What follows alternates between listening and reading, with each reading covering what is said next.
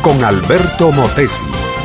Una respuesta práctica a tus interrogantes sobre tu vida y los problemas del mundo moderno.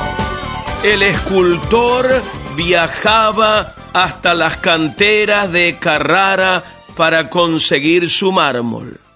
Los bueyes tiraban con fuerza mientras sirvientes iban poniendo troncos por debajo del mármol hasta llevarlo al estudio del maestro.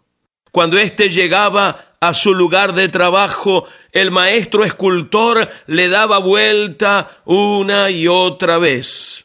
Finalmente, tomaba el cincel y comenzaba a golpear. Poco tiempo después, como si uno mirara a través de un vidrio empañado por el vapor, aquel mármol comenzaba a tomar forma. Meses después, en algún gran palacio o lugar público, una nueva estatua de Miguel Ángel adornaba el sitio. En sus escritos dice Miguel Ángel que antes de que el mármol viniera a su estudio cuando aún estaban las canteras, él lo miraba y ya podía vislumbrarlo convertido en una obra que llevaba en su mente y en su corazón.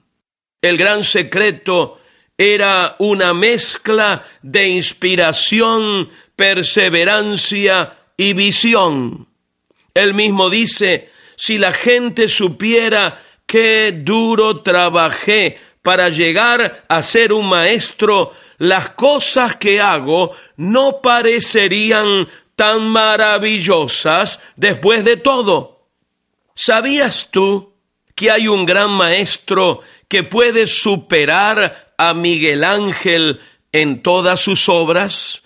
Es un maestro escultor que puede tomar la piedra más dura, y con las herramientas más inverosímiles ir cortando la piedra hasta formar en ella una imagen.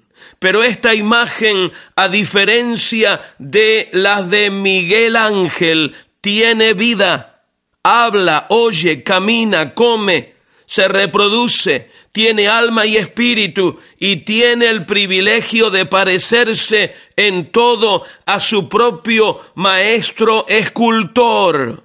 Sí, estoy hablando de Cristo. Él sabe que nosotros tenemos el corazón endurecido como piedra a causa del pecado que mora en nosotros. Sin embargo, su amor es tan grande que en la cruz, al dar su propia vida, cinceló una obra de justicia perfecta.